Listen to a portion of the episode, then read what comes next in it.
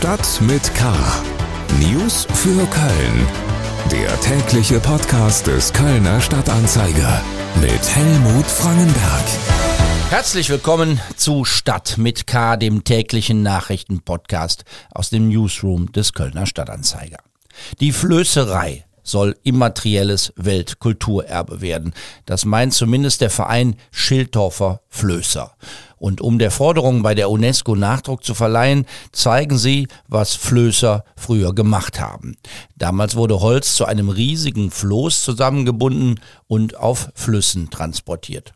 Ein solches Floß legt zurzeit 360 Kilometer auf dem Rhein zurück. Nach einer Woche sind die Flößer nun in Königswinter angekommen und wenn alles nach Plan läuft, gibt es die schwimmende Sehenswürdigkeit morgen am Freitag in Köln zu sehen. Dann schippern die Flößer durch die Stadt. Das Ziel ist das Hitdorfer Rheinufer.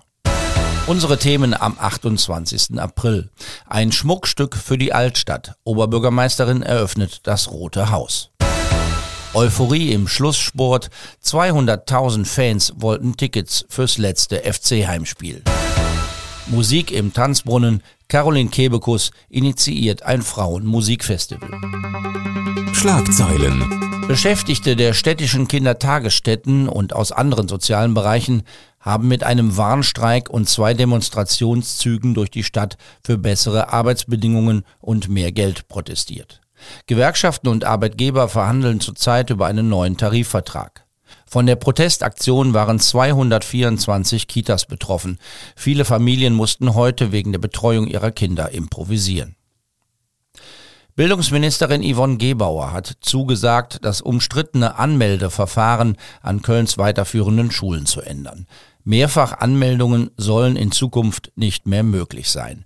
Das sagte die Kölner FDP-Politikerin bei einer Diskussion mit Landtagskandidaten auf Einladung der Stadtschulpflegschaft. Die Elternvertretung forderte auch ein Verbot der Verlosung von Schulplätzen, wie sie in Köln vielerorts üblich ist. Köln brauche ein voll digitalisiertes und transparentes Anmeldeverfahren. Die Kölner Corona-Fallzahlen sinken weiter deutlich. Die 7-Tage-Inzidenz ist knapp davor, wieder unter 500 zu fallen. Nur zwei Städte in Nordrhein-Westfalen weisen zurzeit bessere Zahlen als Köln auf. Das sind Oberhausen und Duisburg.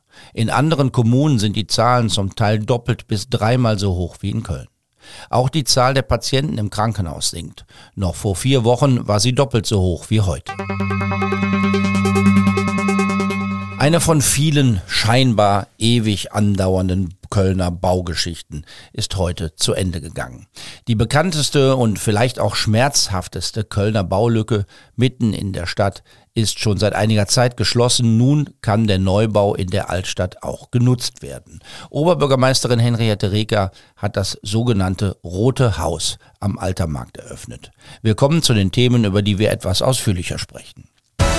Köln. Im Jahr 2005, also vor sage und schreibe 17 Jahren, ist das sogenannte Rote Haus am Altermarkt während des Baus der Nord-Süd-U-Bahn abgerissen worden. Jahrelang passierte in Sachen Wiederaufbau nichts. Die prominente Lage war zwar für Investoren interessant, aber es gab einen entscheidenden Pferdefuß, der die gewinnbringende Vermarktung eines neuen Gebäudes erschwerte. In das Haus musste ein für jedermann zugänglicher Aufzug integriert werden, der die neue U-Bahn-Haltestelle mit dem Altermarkt und dem darüber liegenden Rathausvorplatz verbindet. Mein Kollege Oliver Görz aus der Lokalredaktion des Kölner Stadtanzeiger war heute bei der Eröffnung des Roten Hauses dabei. Oliver, man sagt, was lange wird, wird endlich gut. Wie gut ist es denn geworden? Das ist natürlich ein bisschen Geschmackssache. Ich finde, es ist sehr gut geworden. Also das Rote Haus wurde nach historischem Vorbild wieder aufgebaut. Äh, dahinter haben sie noch einen Teil angebaut, der ist allerdings schwarz.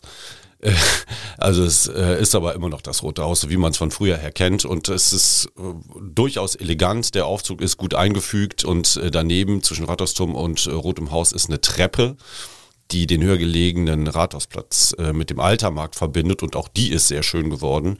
Also ich finde, es ist ein sehr gelungenes Ensemble. Also die Treppe ist auch ab heute wieder benutzbar. Alles ist wieder benutzbar, der Aufzug ist benutzbar, die Treppe ist benutzbar, ähm, das äh, Hotel und das Restaurant noch nicht.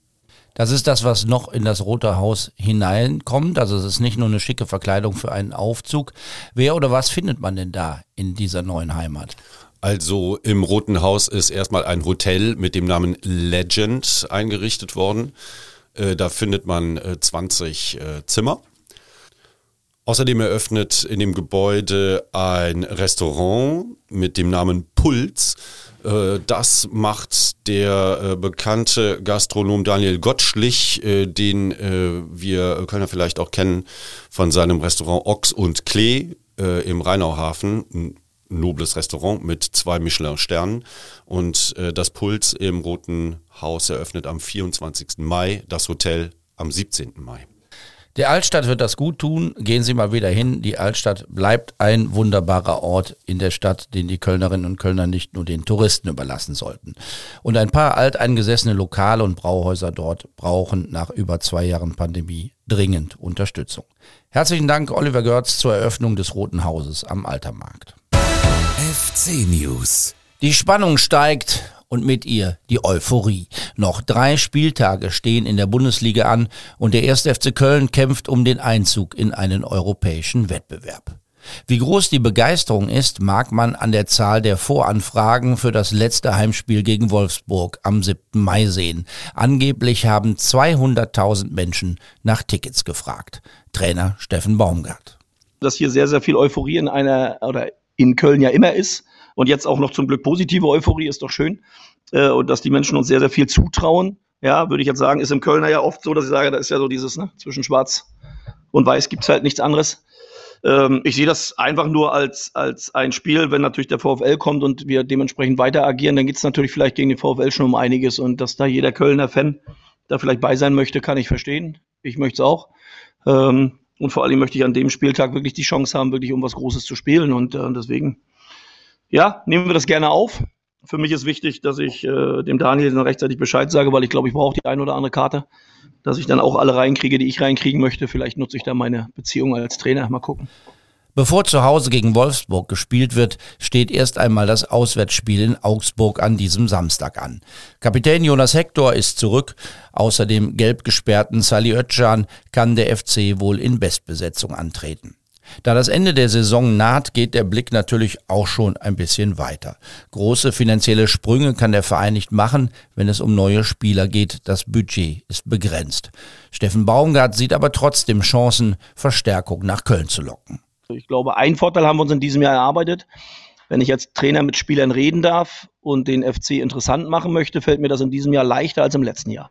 Weil jeder weiß, wie wir spielen, wie wir spielen wollen. Und ich glaube, mehr Werbung für Spieler, die dann auch geilen Fußball spielen wollen, können wir, glaube ich, nicht machen. Und das ist ein großer Vorteil, ein großer Plus. Das ist uns in Paderborn schon gelungen, wo wir gesagt haben, guck dir unseren Fußball an, wenn du das machen willst, dann mach das. Das gelingt uns hier sogar noch meines Erachtens ein bisschen besser. Und deswegen finde ich, dass wir auch gute Jungs in der Lage sind, dann für den FC zu, wie soll ich sagen, zu überzeugen. Und dazu kommt noch ein geiles Stadion, eine geile Stadt. Es gibt so viele Sachen, die für Köln sprechen. Da mache ich mir jetzt noch keine großen Gedanken, dass das vielleicht ins Negative rutschen sollte. Aber die habe ich so, so nicht. Für den Abschluss der aktuellen Bundesliga-Saison rechnet Baumgart mit einem Vierkampf um einen Europa League-Platz. Köln konkurriere mit Hoffenheim, Union Berlin und Freiburg um die Plätze 5 und 6. Reingehört die Caroline Kebekus Show ist mit neun neuen Folgen wieder da. Die erste läuft heute Abend in der ARD. Die Kölner Komikerin, Kabarettistin und Sängerin hat einiges vor. Nicht nur im Fernsehen, sondern auch erstmals als Initiatorin eines Open-Air-Musikfestivals. Am 6. Juni werden im Tanzbrunnen ausschließlich weibliche Bands und Sängerinnen zu sehen und zu hören sein. Kebekus will ein Zeichen in einem offenbar nach wie vor männlich dominierten Musikgeschäft setzen. Weibliche Namen im Line-up von Musik- oder Comedy-Festivals tauchten nicht selten nur deshalb auf, um irgendeine Quote zu erfüllen. Ja, ich habe das äh, oft das Gefühl, dass das so ist, dass man so eine bestimmte Gruppe Menschen zusammenfasst, äh, die irgendwas darstellen sollen und dann nimmt man noch eine Frau dazu und hat dann das Gefühl, das Genre Frau haben, hat man jetzt abgedeckt, weil und das sagt ja auch dann erstmal, die sind alle gleich, ne? Die sind eh, also wenn wir eine haben, dann kennen wir eh alle. Äh, und auch so ein bisschen, es gibt ja nicht mehr und das suggeriert natürlich auch, dass es weniger Platz gibt. Ne? Und ähm, dadurch, dass man dann die eine ist, die gebucht wird, und das war ich ja auch lange, ne? Ich bin ja auch ganz viel äh, rumgereist in Comedy-Shows mit äh, verschiedenen Künstlern, wo ich immer die einzige Frau war. Und automatisch sorgt man dafür, dass keine andere da stattfindet, weil man selber diesen Posten besetzt. Der Vorverkauf für das Musikfest im Tanzbrunnen am 6. Juni läuft. Der Eintrittspreis ist mit 75 Euro nicht ganz billig, aber dafür gibt's dann auch acht Stunden Programm. Mehr zum Thema hören Sie in der aktuellen Folge unseres Podcasts Talk mit K. Da ist Caroline Kebekus zu Gast, um mit Sarah Brasak über alle möglichen Themen zu sprechen. Die Zustände in der katholischen Kirche sind immer wieder ein Thema für Kebekus. Sie kritisiert das Verhalten von Kardinal Wölki, aber auch das des Papstes, der Wölki im Amt lässt die Kardinäle sind ja so, äh, so wie die Vorreiter vom Papst, das ist ja seine engste Armee sozusagen, der kann gar nicht äh, zu irgendjemandem sagen, oh, äh, ja, natürlich, du kannst zurücktreten, weil damit würde er die Schuld anerkennen. Und das ist ja nun auch irgendwie gar nicht möglich, weil die ja auch alle unfehlbar sind in, dieser, in diesem weirden Konstrukt. Ja, das ist ja eine, ein Zustand, der unerträglich ist, auch für ähm, Opfer von sexuellem Missbrauch allgemein, die es ja gibt, die es in Deutschland gibt und die sehen jeden Tag da sind die Beweise, da sind die Opfer, dass die haben, ähm, allen ist klar, dass diese Verbrechen passiert sind und es gibt keine Konsequenzen. Und das ist ein Learning, was wir einfach so in die Welt pusten. Ja, passiert halt nichts. Caroline Kebekus im Gespräch bei Talk mit K. Die aktuelle Folge finden Sie überall da, wo es Podcasts gibt oder über unsere Homepage ksta.de. Das war's für heute. Mein Name ist Helmut Frankenberg. Bleiben Sie wachsam, aber bitte auch gelassen. Tschüss. Stadt mit K. News für Köln. Der tägliche Podcast.